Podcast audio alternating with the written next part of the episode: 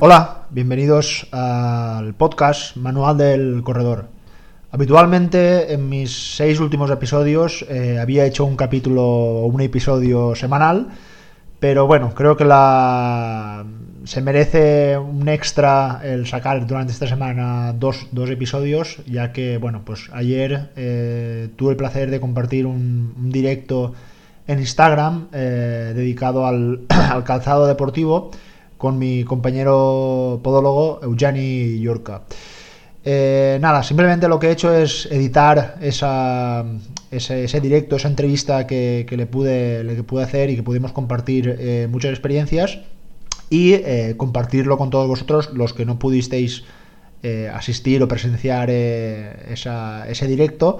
Y bueno, creo que, vendrá muy bien también que quede para siempre grabado este podcast. Y bueno, mm, también notaréis igual que el sonido no es de, lo mejor porque está grabado del, teléfono móvil directamente. Pero bueno, eh, yo creo que más o menos se oye bastante bien y estoy seguro de que vais a escuchar mucha información útil relacionada en cuál va a ser el mejor calzado, eh, qué calzado evitar y bueno, sobre todo por hablar de las, las modas más imperativas ¿no? que tenemos a día de hoy, como el minimalismo, las famosas Vaporfly, el material Boost de, de Adidas. Eh, bueno, creo que, que, os puede venir bien. Y nada, os dejo la entrevista y, y espero, que, espero que os guste. Hola, hola Jenny, ¿qué tal? ¿Cómo estás? ¿Se me ve bien y se me escucha bien? Porque en los últimos directos se, se escuchaba o se veía un poco regular. Sí, sí, se te escucha perfectamente, Yanni. Genial. Mejor el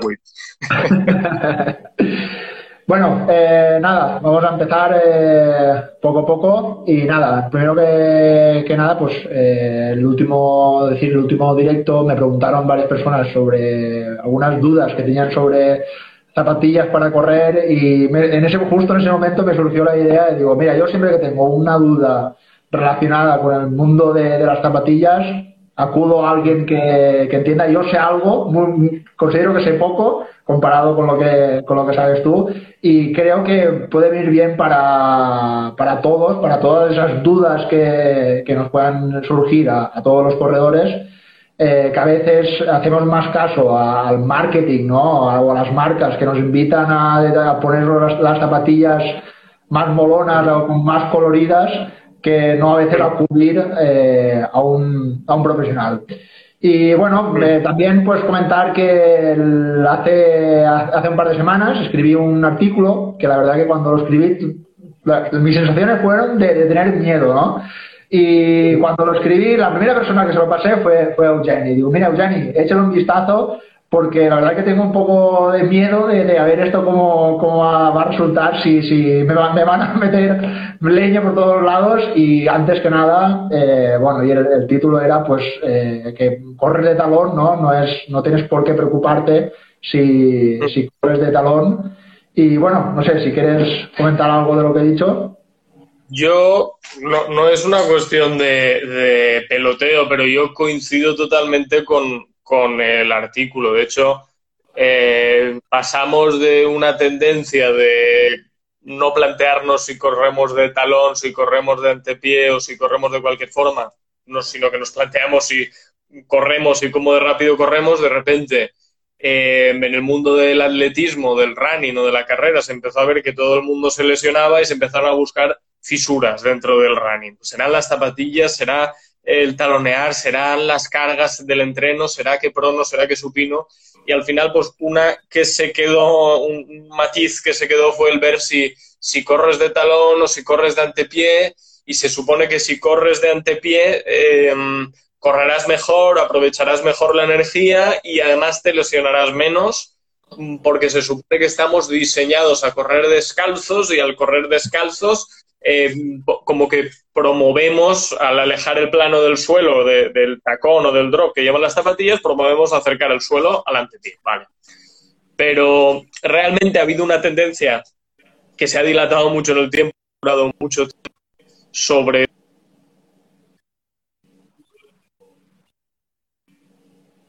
no tenemos... Eh, se, se, se, Se te corta un poquito, pero bueno, sigue, sigue. Nada. Digo que todavía no tenemos realmente un artículo científico que nos diga que correr de talón, correr de medio pie o correr de puntillas eh, sea ¿no? reduzca la tasa de lesiones total que vamos a tener. ¿Sí? A ver, Marc. Sí, sí, es que se, a veces se te, corta un poquito, pero más o menos te estaba siguiendo. Yo no, sé lo que será, será el wifi. Y lo que quería, lo que estaba comentando era que no, no por utilizar un tipo de técnica o utilizar otro tipo de técnica, y eso sí que está evidenciado por ahora científicamente, y además es lo que vemos los podólogos en consulta y demás profesionales, vamos a tener menos lesiones. Sí que es verdad que la musculatura trabaja de forma diferente, pero diferente no es peor, diferente es diferente. Cuando hacemos un entrenamiento de series, nuestra musculatura también trabaja de forma diferente y cuando hacemos un entreno de fondo, nuestra musculatura trabaja de forma diferente y cuando hacemos sentadillas también, pero esto no significa que sea mejor o que sea peor. Parece ser, las pocas indicaciones que hay al respecto es que cuando la lesión de la rodilla se debe a un exceso de, rotación de la pierna, el cambiar de técnica de carrera de talón a medio pie o antepié podría ayudar aliviando la carga de, de, la rodilla, pero como un factor más, como puede ser el sobrepeso, como puede ser el que haya una alteración mecánica, como puede ser el que haga falta un refuerzo muscular. Quiero decir que yo creo que hay que quitarle importancia, que solo conseguía el artículo, no, no es bueno o es malo, sino que hay que restarle un poco de importancia al hecho de que la primera parte del pie que toque con el suelo sea el talón, o sea el antepié, o sea el medio pie, y hay que empezar a dársela a cosas que yo creo que realmente sí que la tienen, como es el trabajo de fuerza, que tú comentas una y otra vez en, en, los, en los posts y en las publicaciones que haces, como es el trabajo de movilidad, de estiramiento, de técnica de carrera, todo este tipo de el, buen manejo de cargas y de volumen, pero, pero no realmente a correr de talón o correr de antepié. Si corres de antepié, pues mm, posiblemente sobrecargarás más gemelo, sóleo, tendón de Aquiles. Si corres de talón, probablemente sobrecargarás más eh, cuádriceps y articulación de rodilla. Pero mm, implica grupos musculares diferentes, pero esto no implica que es mejor o que es... Y lo que sí que hay que ir con mucho cuidado es, si no tenemos un buen asesoramiento, que eso lo comentabas en el artículo y, lo comenté yo, si no tenemos un buen asesoramiento y decidimos cambiar de técnica de carrera eh, de talón a antepié por nuestra cuenta, sin ningún tipo de asesoramiento.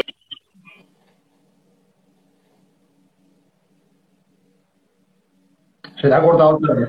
Que se, se, parece que no, no, no llega bien la, la cobertura. Ahora, ahora, sigue. Digo que la tasa de lesiones al pasar de un tipo de técnica de carrera a otra puede multiplicarse por cinco. O sea que antes que dar cualquier paso, primero pensar si es necesario darlo y segundo, mucho cuidado eh, cuando lo demos si es necesario porque el índice de lesiones se multiplica por 5. Entonces hay que administrar mucho las cargas. Preguntaba un compañero a qué nos referimos con trabajo de técnica de carrera. trabajo de técnica de carrera no es trabajo de cambiar de retropie a antepié. Trabajo, trabajo de técnica de carrera es eh, los típicos ejercicios, eso lo sabrá explicar muchísimo mejor Marc eh, que yo. Bueno, si lo quieres comentar tú, Marc. Sí, no, eh, al final los, típicos ejercicios de, técnica de carrera en los que se intenta pues modificar o mejorar o perfeccionar esa técnica más óptima no para, para, que poco a poco tú pues esa técnica que, todos tenemos innata porque al final todos nacemos con una técnica innata y es curioso que, que corremos muy parecido como lo hacemos eh, nuestros padres no como al verlo no de pequeños pues imitamos esas esas eh, formas corporales y al correr pues sucede algo parecido. Eh, lo que sí que es más ideal, cambiar la técnica de carrera mediante ejercicios que no mediante algo artificial, con lo que a veces se ha provocado el meter un calzado que es algo artificial y de repente eh, se, lo pone el, corredor y nota algo raro y ahí es donde vienen muchas veces las lesiones, que imagino que Eugenio lo, lo habrá visto muchas veces esta, ese tipo de, conductas. Sí, sí, sí, totalmente. Además que correr con un zapato más plano, más minimalista, con el fin de eh, cambiar nuestro patrón de carrera, es decir, empezar a ir menos de talón, más antepié, nos lo facilita, pero eso no quiere decir que nos haga tener una técnica perfecta, sino que nos lo hace más fácil, pero a costa de poner todavía más tensión en ese gemelo, en ese sóleo, tendón de Aquiles y fascia plantar, que no tendríamos simplemente haciendo esos ejercicios de técnica de carrera con nuestro calzado que ya utilizábamos eh, antes en nuestros entrenos de, volumen de normal de la semana. Y nada, simplemente quería comentar eso en cuanto a cambio de calzado. Sí, sí, sí, sí. Eh, respecto, ya que lo has nombrado, el, famoso minimalismo, que no sé, a mí me parece que me da la sensación de que tuvo un boom hace, hace unos años y parece que ya ese boom parece que se esté eh, deshinchando. Eh, yo por, lo menos lo veía mucho a raíz del famoso libro, ¿no? Que Nacidos para correr, ¿no? Donde querían imitar, querían imitar un poco a esta tribu de, de, de México, los talomaras que se ponían estos, los guaraches, ¿no? Que, llaman ellos, y entonces decían que eran personas que nunca se lesionaban, entonces por ahí querían implantar ese, ese minimalismo y que la verdad que a día de hoy hay mucha gente que lo hace y que le va muy bien. Bueno, pues, ¿cuál es tu opinión respecto a este minimalismo? Por supuesto, y gente que lo hace y gente que le va perfecto, pero porque gente que, que es capaz o que tiene una, unas características musculares de eh, coger toda la carga que implica la carrera y ponerlas eh, de forma selectiva en una musculatura, pero a lo mejor mi gemelo no es el gemelo que tiene Mark, ni es el gemelo de un señor de 100 kilos, ni es el gemelo de una chica de 40 kilos. Y hemos dicho gemelo, pero, hemos, pero podemos hablar de tendón de Aquiles, de sóleo, de rodilla, de fascia, de, de, calidad ósea, es decir, de, todas las estructuras que implican a la pierna. Entonces, eh, primero, intentar implantar un calzado cuando durante toda la vida hemos utilizado otro tipo de calzado y nuestra musculatura ha trabajado de forma diferente, es complicado. Y entonces, eh, por eso digo que la tasa de lesiones cuando metemos cualquier cambio se dispara muchísimo. Pero aún así, cuando conseguimos llegar al otro lado, eh, en el minimalismo hubo un boom con, con, la misma, el mismo claim, el mismo motivo que estás comentando tú. Es decir, si hemos corrido toda la vida así, eh, ¿por qué no empezamos a correr de esta forma? O si los Tarahumara, que son esta tribu de, México, corre de esta forma, ¿por qué no nosotros vamos a, correr de esta forma y no nos vamos a lesionar? Pues esa gente no se lesionaba porque toda la vida utilizaba un zapato plano, porque, primero, porque ninguno tenía sobrepeso, porque han adaptado su forma de correr, tienen una densidad ósea, tienen una calidad muscular y tienen una actividad diaria totalmente diferente a la nuestra y ese tipo de, eh, estilo de vida a ellos en particular les resulta poco lesivo. Tampoco sabemos si correr con zapatillas o si esa tribu hubiera corrido con zapatillas desde más jóvenes les resultaría más lesivo. Quiero decir que para mí una población muy concreta no es un dato concluyente, pero yo creo que el minimalismo, el barefoot, el correr descalzo, el correr con zapatillas planas, debe de. debe de. Eh, tenemos que asumirlo en nuestros entrenos de, sociedad occidental como una herramienta más del entrenamiento, que es como, como entrena un atleta profesional, por ejemplo. Eh, Usain Bolt, por ejemplo, aunque no estemos hablando de fondo, no compite ni entrena ni hace todo el volumen de su entrenamiento semanal con las zapatillas de clavos, porque no llegaría al, no llegaría al, domingo. Y, y Kipchoge, por ejemplo, no se pone las Vaporfly desde el lunes hasta el domingo. Primero, porque tendrá varios modelos. Y segundo, porque para un entreno de series en pista utiliza un tipo de zapato, para un entrenamiento de gimnasio utilizamos otro tipo de zapato, para una tirada larga otro y para series de velocidad utiliza otro. Entonces, cada zapato implica una diferente activación muscular de la pierna. Esto es como si nosotros vamos el lunes al gimnasio. Un, pro y unos pros y unos contras, todo, todo tipo de zapatillas. Pero, correcto, pero la cuestión es cómo podemos coger las ventajas o las máximas ventajas sin mm, empaparnos mucho de los inconvenientes. Primero depende de qué tipo de personas seamos, porque hay personas, como hemos comentado, un tarahumara, eh, una persona que corre con zapato minimalista desde hace 12 años y no se ha lesionado en la vida, porque puede asumirlo. Pero no todas las personas podemos asumirlo, porque si no, no habría casas comerciales de zapatos. Todos iríamos descalzos corriendo por la calle. Entonces, ¿qué tipo de personas somos? Y eso nos lo podrá decir o un fisio, o un podólogo, o un preparador físico nos puede orientar. Pero, partiendo de esto, sería mucho más útil. ¿Qué pasa por correr o por trotar con un previo, con una previa adaptación 15, 20 minutos, un día a la semana descalzo encima de hierba? O media hora por la playa. A la mayoría de nosotros, con un poco de adaptación, no pasa nada, aumentaríamos musculatura intrínseca del pie, propiocepción y estabilidad en algunas articulaciones. Eh, ¿Qué pasa si yo un día de una competición de una 5K que tengo, me pongo una zapatilla minimalista y compito ese día con una zapatilla minimalista.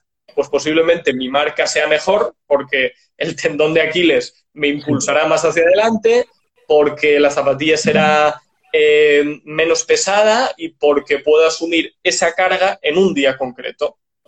Pero ¿qué pasa si yo corro descalzo del lunes al domingo, aumento mi kilometraje semanal, sobrecargo, gemelo, sóleo, tendón de Aquiles, eh, fascia plantar de lunes a viernes. Yo siempre digo que esto es como ir al gimnasio y el lunes hacer pecho, y el martes hacer eh, tríceps, y el miércoles hacer pecho, y el jueves flexiones, y el viernes pecho, quiero decir.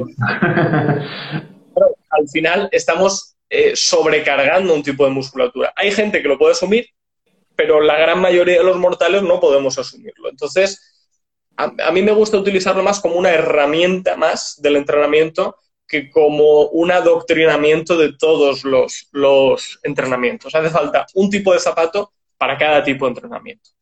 Y depende de nuestro grado de profesionalidad también, porque no todos tampoco podemos asumir tener cuatro pares de zapatillas, pero aún así yo lo utilizaría para entrenos concretos, series concretas Mm, o algún día de competición. Sí. A mí, por ejemplo, eh, me preguntan muchas veces, y es una pregunta súper general, que imagino que te, la preguntarán, es, eh, oye, ¿qué zapatilla me recomiendas? Dime la mejor zapatilla que tú te podrías poner. Y es, un mundo, el mundo de las zapatillas, y claro, yo siempre digo eso, pues acudir a, un profesional, y muchas veces me dicen, no, es que fui, me hicieron un análisis de la pisada en una tienda deportiva, eh, que lo hacía la típica marca, y me dijeron que la mejor era, no sé, ¿qué, qué opinas sobre sobre este tipo, este análisis de, la pisada un poco clandestina. No, vamos a ver, no, no me parece incorrecto el que uno se suba en el corte inglés y, con una cámara por detrás vean si el pie va hacia adentro o el pie va hacia afuera. Lo que pasa es que para poder recomendar una zapatilla eh, necesitamos mucha más información. Es decir, si el pie va totalmente volcado hacia adentro, pues claro, más o menos, o totalmente volcado hacia afuera. muy mal, muy mal, muy mal no lo van a hacer. Pero claro, eh, si yo. es muy posible que a mí el pie no me vuelque hacia adentro, pero si yo he visto a ese paciente en camilla, yo he valorado diferentes articulaciones, yo sé qué grado de rigidez tiene de la fascia muscular del gemelo, yo sé cómo está articularmente yo sé qué tipo de zapatilla le puedo prescribir o qué tipo de drop le puedo prescribir. Entonces, mm, muchas veces eh, le falta información a este tipo de estudios. Yo no basaría el 100% de la elección de un tipo de zapato en este tipo de estudios, porque se nos puede quedar mucha información fuera.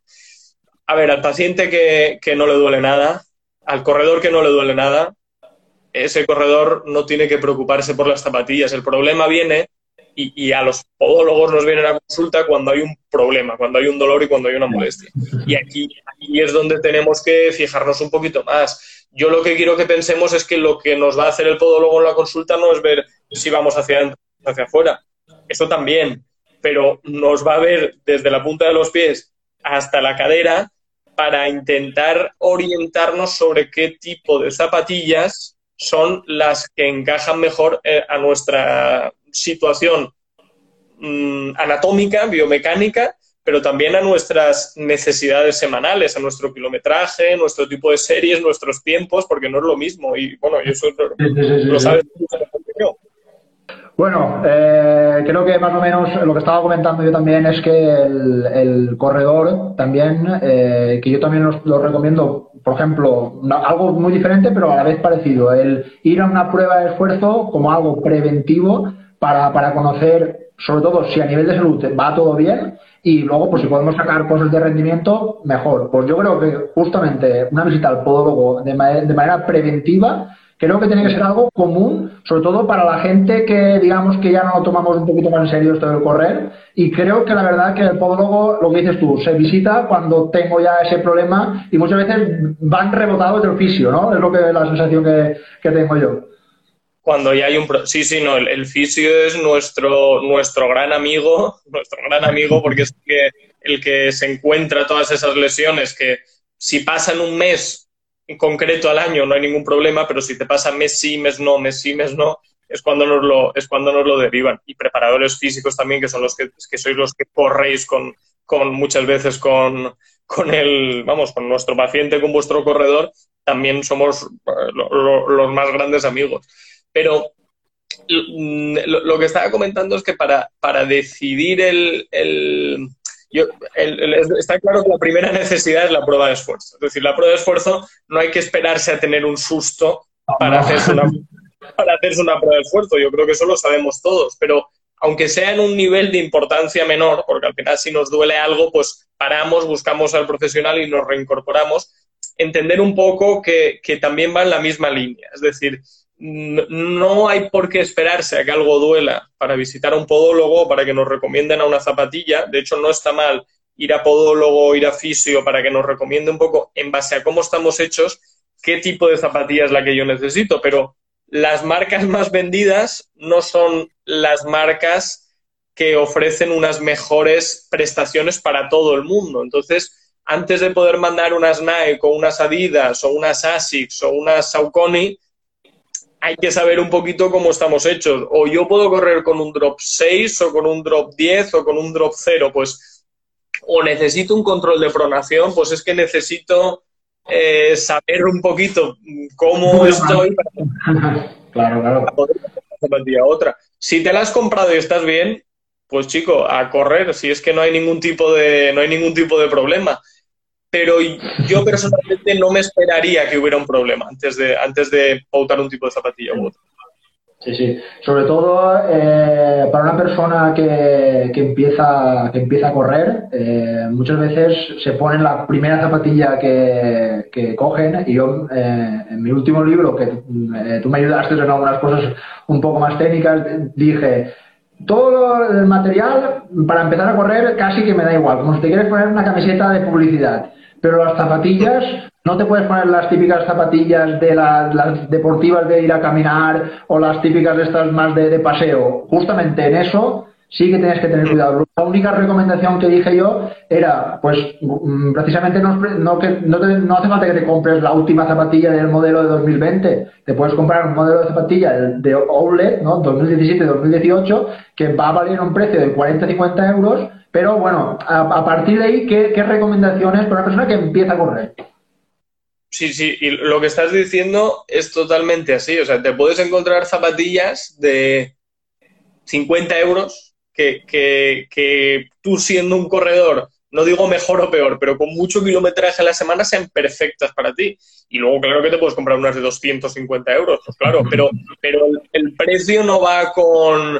El precio no va con eh, con el me libro de más lesiones o voy más, bueno, voy más rápido eh, en algunos niveles, pero el me libro de lesiones desde luego no. De hecho, a veces va al contrario.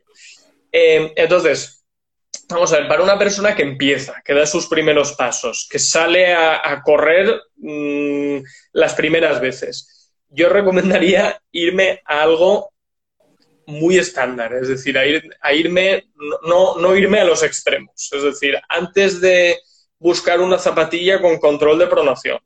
o antes de buscar una zapatilla mm, con Boost, las Adidas Boost, o antes de irme a una Nike Vaporfly, o antes de irme a un calzado minimalista o a un calzado con un drop bajo, yo me iría a una zapatilla, primero, que corresponda a mi peso, pero a tu peso te lo dice el dependiente de la, de la tienda. Es decir, si pesas 100 kilos, no te puedes comprar unas zapatillas de 200 gramos. Eso sí que es fundamental, tiene que responder a tu peso.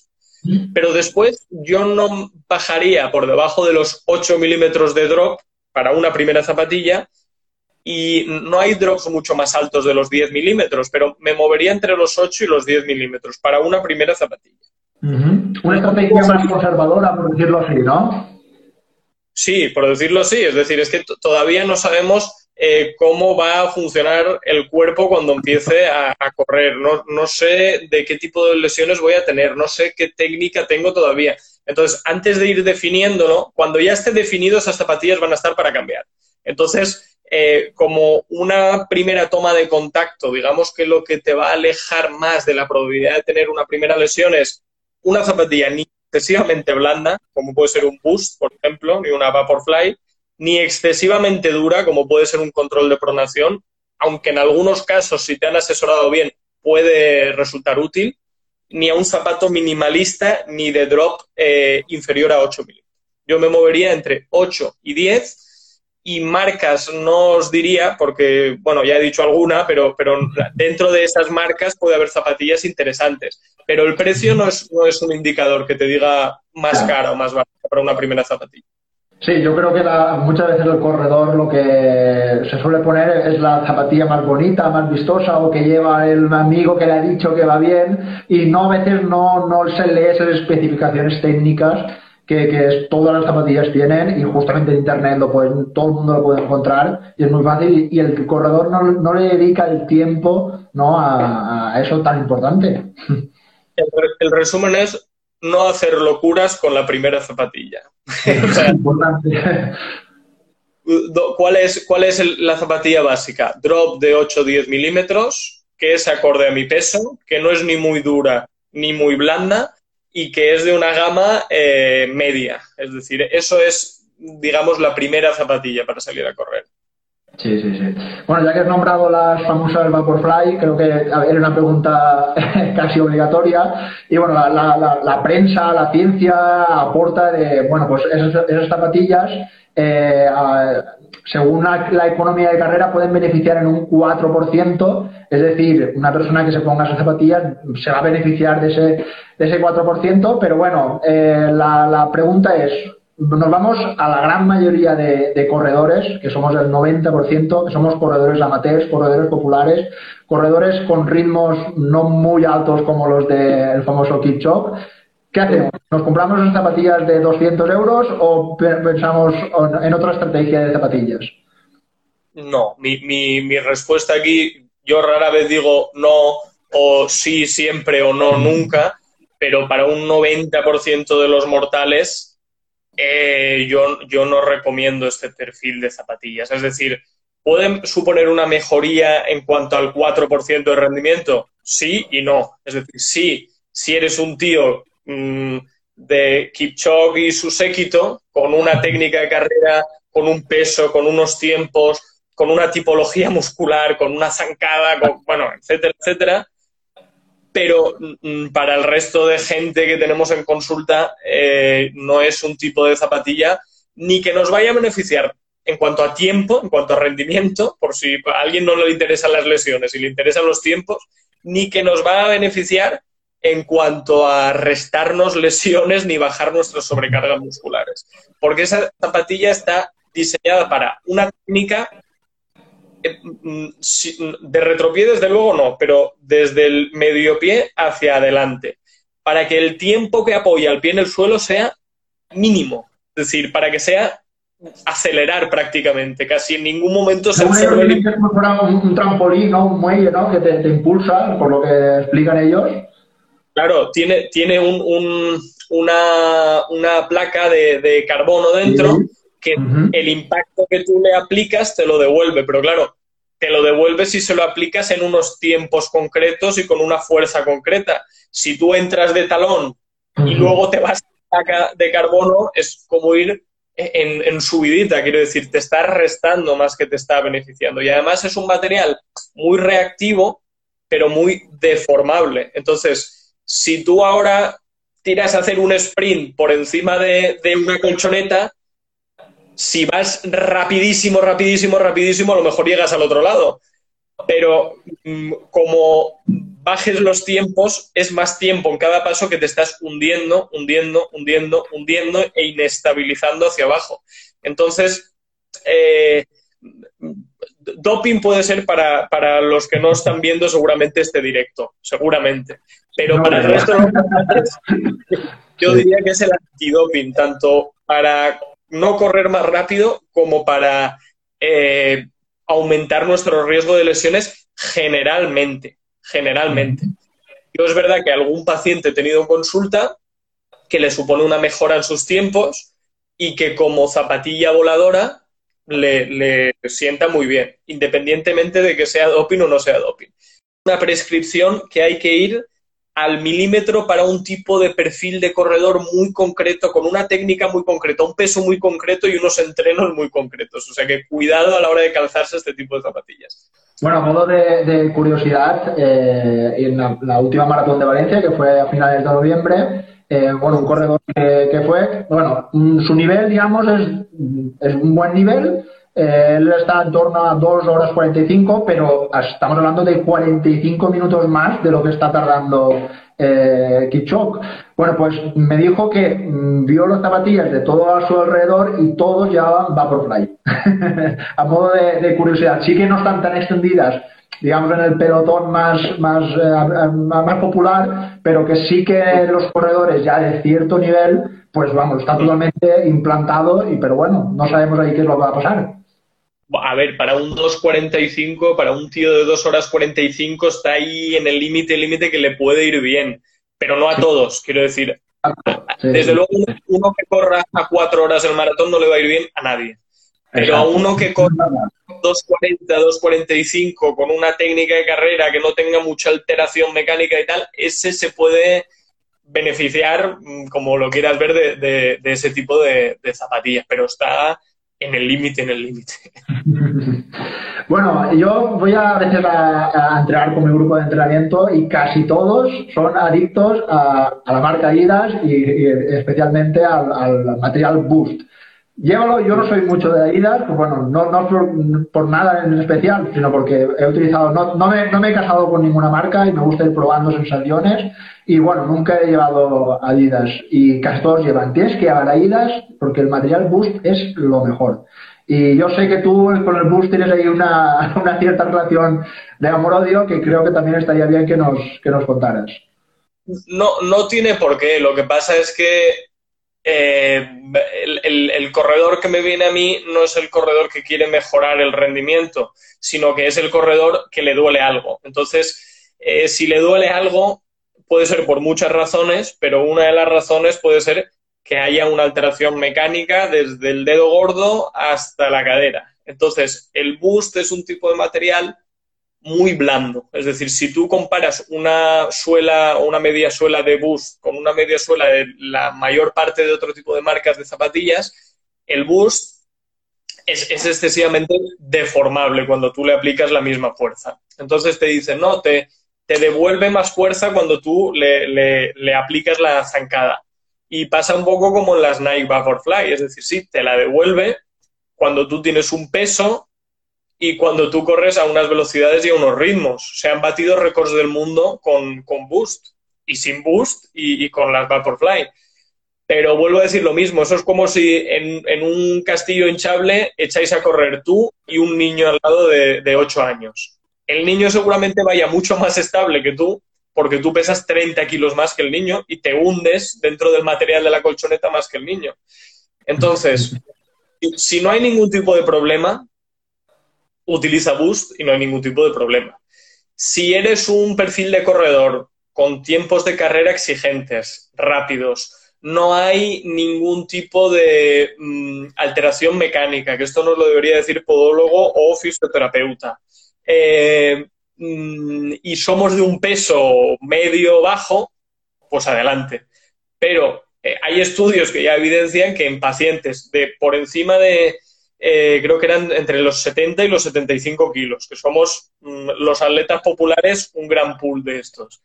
Eh, pacientes pronadores que vuelcan los pies hacia adentro o pacientes con problemas de rodilla, el boost te genera mucha inestabilidad y aumenta la rotación interna de, la tibia cuando, cuando absorbemos el impacto en, el primer momento de la zancada.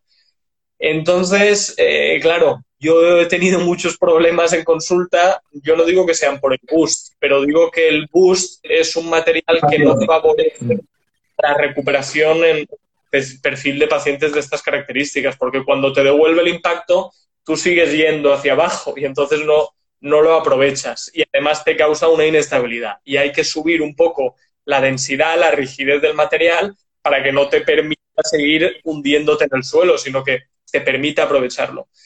Por lo tanto, es que no es ni bueno ni malo, es para un perfil de corredores no muy diferentes, por ejemplo, a, las Vaporfly, aunque es más para todos los públicos. Es decir, lo, lo puedo utilizar un perfil mucho más grande de gente, pero pacientes con mucho peso. Por encima, no tiene por qué ser mucho peso, hablamos de peso para un corredor, por encima de los 75 kilos pacientes pronadores, pacientes con las rodillas muy juntas, o al contrario, pacientes supinadores con las rodillas muy separadas. Y con unos tiempos de carrera lentos, pues hombre, hay zapatillas a las que van a responder mejor y que van a implicar menos sobrecarga muscular y articular que unas Boost, por ejemplo. Muy bien, eh, creo que lo he explicado genial y al final, bueno, es eh, entender de que no todo sirve para todo el mundo de que si alguna vez, eh, como hemos dicho antes, tenemos un problema, pues acudir a, un especialista para intentar corregir esos, esos errores y eh, transformarlos en, aciertos, ¿no? Y bueno, si queréis ahora mientras acabamos de hablar podéis eh, hacerle sobre todo a Jenny que, está aquí unas preguntas. Sobre todo hoy estamos hablando de, de correr y bueno, ahora han puesto ahí una super pregunta, si, si alguien la, si la, la quieres leer mientras, eh, genial, ¿vale? si alguien quiere mandar algo. Exacto, si alguien aprovechar. He, visto que antes habéis enviado algunas preguntas, así que ahora si queréis, quedan unos 20 minutos antes de, de aplaudir, así que pues si queréis preguntar cualquier cosa podéis aprovechar para... vale, aquí comenta, por ejemplo, Fernando Fortuoso. A mí se me cargaba mucho el gemelo interno de tener que parar y gracias a las plantillas personalizadas que me hicieron se me dejó de cargar. Aunque de la que más prono, de la que más tiro el pie hacia adentro, noto rigidez ahora en el gemelo externo. ¿Por qué? Pues es que puede ser por muchas cosas, pero puede ser por un cambio en la zapatilla, puede ser por un cambio en la técnica de carrera, en el peso, en el entreno, en el kilometraje, pero muchas veces lo que estás comentando cuando tú llevas el pie hacia adentro, las fibras del gemelo que más se distienden son las internas. Entonces, el colocar la plantilla posiblemente haya mejorado eso, pero como te hayan sobrecorregido un poquito, lo que se distienden son las de fuera. Entonces, no tiene por qué, pero si te hicieron plantillas, no está mal que vayas a que te revise el podólogo porque puede ser algún signo, a lo mejor tal vez de sobrecorrección en, en, la plantilla. Yo no lo sé porque lo único que sé son las cinco líneas que me has puesto, pero, pero podría ser. Desde luego te, tendría que mirar el podólogo y podrían ser signos compatibles con una sobrecorrección de la plantilla. ¿Vale? Y, a ver, Eugeni, ¿cómo se elige bien el drop? Ay, caramba, que no lo puedo ver. ¿Cómo se elige bien el drop de la zapatilla? ¿En qué os basáis los podólogos? Vamos a ver. Eh, los podólogos nos basamos en dos cosas, en podólogos y, fisioterapeutas. Eh, la técnica de carrera, es decir, un corredor que corra claramente de talón no puede llevar un drop cero, porque va a pasar a correr un poquito menos de talón, pero si vas plano, el impacto que va a haber sobre el talón es brutal. Y entonces eso sí que es crónica de una muerte anunciada. Es decir, correr de talón con una zapatilla plana de drop cero es lesión seguro. Entonces, lo más seguro siempre, si no tienes información, es moverte en torno al drop de los 8 o 10 milímetros. Pero nos basamos también en el grado de rigidez de gemelo y de sóleo o el tipo de de morfología del pie que tengamos, porque a más acortamiento y a más rigidez muscular hay que aumentar un poquito el drop, yéndonos hasta los 8, 10, incluso en algún caso 11, 12 milímetros, mientras que una persona con más elasticidad, con más movilidad, puede irse a un drop más bajo. Eso es un poquito en lo que nos basamos, pero las primeras zapatillas que gastemos siempre mejor en torno a los 8 o 10. Después, zapatillas para, una, para un opositor a policía y con periostitis, eh, yo mm, no puedo recomendar zapatillas porque las que sean la solución para uno serán la pesadilla para otro. Entonces, de, verdad que no es, por, no es por pegarme el moco ni por querer hacer caja, pero ahí era podólogo y que, y que te recomiende cuál encaja mejor en base a tus características. ¿Vale? Y, también, bueno, si va, si es eh, dependiendo también, las pruebas de, oposición de policía son varias eh, pruebas, una zapatilla igual para correr y otra zapatilla igual para, sé que hacen ejercicios de fuerza o de velocidad incluso. Oh, bueno, eso, eso por supuesto, o sea, por supuesto. lo que pasa es que la periostitis seguro le vendrá por correr, porque si no corres, yo no he visto todavía a nadie con periostitis. Imagino que iba más en la línea de la carrera, pero, pero vuelvo a decir lo que hemos estado hablando y yo todo el directo, es que mm, seguramente meta la pata si te digo alguna. Es, es mejor que, que, que te vea alguien antes. Probablemente esa, esa periostitis también haya aparecido porque es una persona que igual no está muy habituada a correr y puede que los, los ejercicios de fuerza igual no estén muy eh, implicados en ese entrenamiento y puede que haya una relación directa o indirecta ¿no? para, para, esa aparición de la periostitis. claro, claro. Al final las lesiones tienen un montón de factores por los que pueden ocurrir, pero la más frecuente siempre es la mala administración de cargas. Entonces, y el opositor, la periostitis, yo el otro día hice un directo de periostitis y dije que es la lesión del opositor, porque es que el que hace oposiciones, joder, yo tengo, si tengo una periostitis a la semana, una de cada dos semanas es, por, es de un opositor. Entonces, eso hay que contemplarlo mucho. ¿Vale? Esa, es, bueno, administrar las cargas es que tenéis que, tenéis que haceros con un, con un preparador físico. A ver, las plantillas, una vez que han corregido el problema y llevas dos años corriendo sin dolores, ¿se puede volver a correr con la propia plantilla, la zapatilla? Eso te lo tiene que decir el podólogo. Hay veces que sí, es decir, cuando, cuando hemos conseguido un fortalecimiento muscular, cuando hemos conseguido una densidad ósea, cuando hemos conseguido una serie de cosas, hay veces que puedes retirar las plantillas como un tratamiento temporal, como Mm, pues como en el caso de la periostitis, por ejemplo, muchas veces las puedes retirar, pero hay otras veces cuando tienes una eh, alteración mecánica clara que las tienes que seguir manteniendo para el gesto deportivo de carrera, que te las puedes quitar un día de series y te las puedes quitar un día de competición, por ejemplo. Pero para el grueso del entreno hay gente que necesita llevarlas, de la misma forma que yo necesito llevar las gafas para leer, pero a lo mejor no las necesito para salir a dar un paseo. ¿vale? depende un poco de, cómo, de cómo estemos hechos. Eugeni, antes de, contestar, una pregunta que también me suelen eh, preguntar muchos corredores y que yo también a veces tengo muchas dudas es sobre la vida útil ¿no? de, las, de las zapatillas, ¿no? que bueno, es un poco difícil porque a veces las marcas nos dan una información que no sabemos si esa marca, si, si, si, es verdad, es verdad, tenemos que hacerle caso. Y bueno, yo personalmente voy un poco por sensaciones, cuando noto que esa motivación va, va perdiendo ya esa, esa, esa, capacidad que tiene, pues ya empiezo a ver que tengo que relevar esas, esas zapatillas. No sé qué es lo que recomendáis. Esa es la prueba que nunca falla, es decir, lo que tú notas el podólogo y otro profesional que te vea, eso por bueno que sea no lo puedes saber. Entonces, lo que tú te notes, eso no falla. Pero hay veces que cuando lo empiezas a notar ya es demasiado tarde. Entonces, si lo notas, hay que retirarla. Pero si no, te tienes que mover en, en unos truquitos. Por ejemplo, el boost dura menos, es decir, dura en torno a los 600, 700 kilómetros, hay que retirarlo una zapatilla estándar, no estamos hablando de las Vaporfly, por ejemplo, duraría en torno a los 800 kilómetros más o menos. Una zapatilla estándar. Ahora, eh, eh, depende del tipo de entrenamiento que tengamos. No es lo mismo 600 kilómetros de un atleta profesional que 600 kilómetros nuestros. Y lo estoy diciendo porque los materiales necesitan, los materiales de la zapatilla también, necesitan unos tiempos de recuperación. ¿Eso qué quiere decir? No es lo mismo salir a correr lunes y martes con la misma zapatilla que salir lunes y miércoles.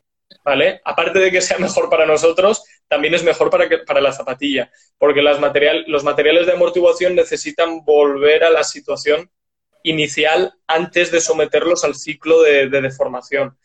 Entonces, sería, una auténtica locura el ir todo el día con la zapatilla de correr, ¿no? sí, no, totalmente. Incluso, incluso lo que estás diciendo tú es que acabo de correr y como me son muy cómodas, al día siguiente no corro, pero me las pongo para dar un paseo. Yo en esos, en esos casos va a durar mucho menos, mucho menos de los 800, 600 kilómetros. Entonces, si tenemos una zapatilla que nos va muy bien, yo recomiendo comprar dos, dos pares de, la misma zapatilla, porque te las compras unas rojas y otras verdes y las rojas te las pones los lunes, las miércoles, los miércoles te pones las verdes y las rojas otra vez para el viernes, porque necesitan unos tiempos de recuperación y eso te va a alargar más la vida de la zapatilla. Eso es lo primero. Y lo segundo, si tú notas que está para cambiar, para cambiar. Pero aparte de eso, fijémonos en dos cosas. Se ponen las zapatillas encima de la mesa, así ni así ni, ni de lado. Se ponen las dos como si las quisiéramos ver por detrás. Y si en cualquier momento vemos que están así o vemos que están así, están para cambiar. Si no están así, si no están así, si no notamos que, que, se han acabado las propiedades de amortiguación y cumplimos las normas que acabo de decir de alternar los días de salir con ellas, yo no me esperaría más con ellas de 800 kilómetros y si son boost, no más de 600 kilómetros. Porque esas zapatillas que ya las vamos a eliminar de nuestra práctica de, o sea, de correr, vamos, eh, pues mira, me las guardo para cuando me vaya a caminar por ahí un día voy a la montaña, me pongo esas zapatillas viejas. ¿Qué puede pasar? ¿Puede provocar una lesión o puede pasar algo? ¿O le doy una segunda vida a las zapatillas? Mm, depende, es decir, si las zapatillas simplemente han llegado a su fin en cuanto a propiedades de amortiguación, no pasa nada. Es decir, tú te las puedes poner para sacar al perro, para ir a trabajar, para hacer lo que tú quieras. Ahora, si pones las zapatillas encima de la mesa y las zapatillas están así, o las zapatillas están así, eso sí que es salud. Es decir, eso, esas zapatillas están para tirar, porque es como llevar una cuña que ya te posiciona el pie en la situación que, estás anatómicamente hecho para posicionarlo así, que puede ser problemático o no, pero si hay cualquier tipo de deformidad aquí o aquí, yo esas zapatillas están para retirar. Si tienen mil kilómetros, pero tú las ves y, las pones encima de la mesa y están intactas, para un paseo, para si no hay molestias durante el paseo ni durante la actividad que estamos comentando, mm, se pueden utilizar sin ningún tipo de problema. Bueno, tengo una pregunta ahí para, contestar. Ay, no, no, no sé. A ver. Eh, te la leo yo. Me gustaría cambiar y probar una zapatilla de trail más minimalista, una, una intermedia para no hacer un cambio tan radical. ¿Es recomendable hacer alguna prueba para asegurar qué tipo de zapatilla? Eh, ¿Alguna prueba? Mm, alguna Quiere, quiere ir al minimalismo eh, pero desde, no sé, hacer una, una prueba intermedia, si hay un modelo intermedio, ¿no? Creo que es lo que más o menos quiere preguntar. Sí. Eh, las zapatillas de trail tampoco tienen un drop tan alto como las de asfalto. Y bajar del material de amortiguación, cuidado con unas de trail. La verdad es que no, no te puedo asegurar ahora ningún modelo concreto porque unas intermedias de trail ahora mismo no, no lo conozco y no, no, te puedo decir, pero bueno, eh, basta que pongas una historia en Instagram o con el compañero Fisio Corp, que lo tenemos aquí, que es súper experto en el tema, para que te pueda asesorar un poquito mejor. Yo prefiero no, no equivocarme diciendo, porque eso sí que no. ¿Recomendable tener zapatilla de entrenamiento y de competición? Sí, yo lo recomiendo. Y si no la tenéis, al menos tener zapatilla, dos zapatillas de entreno que sepáis que os vayan bien. La misma, el mismo modelo. Las Nike Pegasus 32, pues compraros dos pares de esas e ir alternándolas. No, hace falta, quiero decir, vamos a ver cómo, estamos entrenando. Si nuestro objetivo es correr con salud, mm, no hace falta tener unas zapatillas de, voladoras de competición, pero sí tener dos para, para ir alternándolas. Sí, bueno, yo creo que ya quedan unos minutos para, acabar. Eh, bueno, en resumen, yo creo que lo que hay que comentar es que antes de tomar una, una decisión a la compra de, una zapatilla para correr, pues documentarse todo lo, bien que se pueda y sobre todo eh, cuando lo que había dicho, ¿no? Que cuando ya llegamos a cierto nivel, cuando ya sobre todo pues ya por menos 5 o 6 horas corriendo la semana, eh, es un material muy específico que los corredores tenemos que cuidar bien y a modo preventivo eh, yo creo que vale la, pena una visita. Yo personalmente fui a, verte a, tu, a tu consulta y bueno, toco madera que desde ese día mm, sé mis modelos de, zapatillas y no me, no me he lesionado. pero bueno, me recomendaste ese tipo, ninguna marca y genial. Tú eres muy agradecido entonces y lo eres ahora. Simplemente lo que está diciendo Mark es fundamental. Si, si uno sale a correr 20 minutos a la semana no ocurre absolutamente nada, pero si nos movemos a partir de unos niveles, hay que, hay que visitar a un profesional competente al respecto. Si molesta cualquier cosa, hay que visitar fisio, eh, hay que visitar podólogo. Pero si no molesta y lo que estamos haciendo son más de 30, 35 kilómetros a la semana, son 3, 4 días de entreno a la semana, vale la pena que aunque no duela nada, es mejor tener una serie de recomendaciones, como por ejemplo hizo Marco, una serie de eh, características en la zapatilla que nos beneficia o una serie de ejercicios o de indicaciones que pensemos que haya que fomentar más en ese tipo de atleta o de corredor. Mejor prevenir que curar a partir de ciertos niveles y si hay cualquier tipo de molestia, enseguida hay que visitar al profesional competente. Bueno, pues nada, nos quedan 15 segundos, que ya Instagram nos, nos tira y nada, muchas gracias Eugeni y muchas gracias a todos por perder este tiempo con nosotros y esperamos que os haya gustado. Venga, un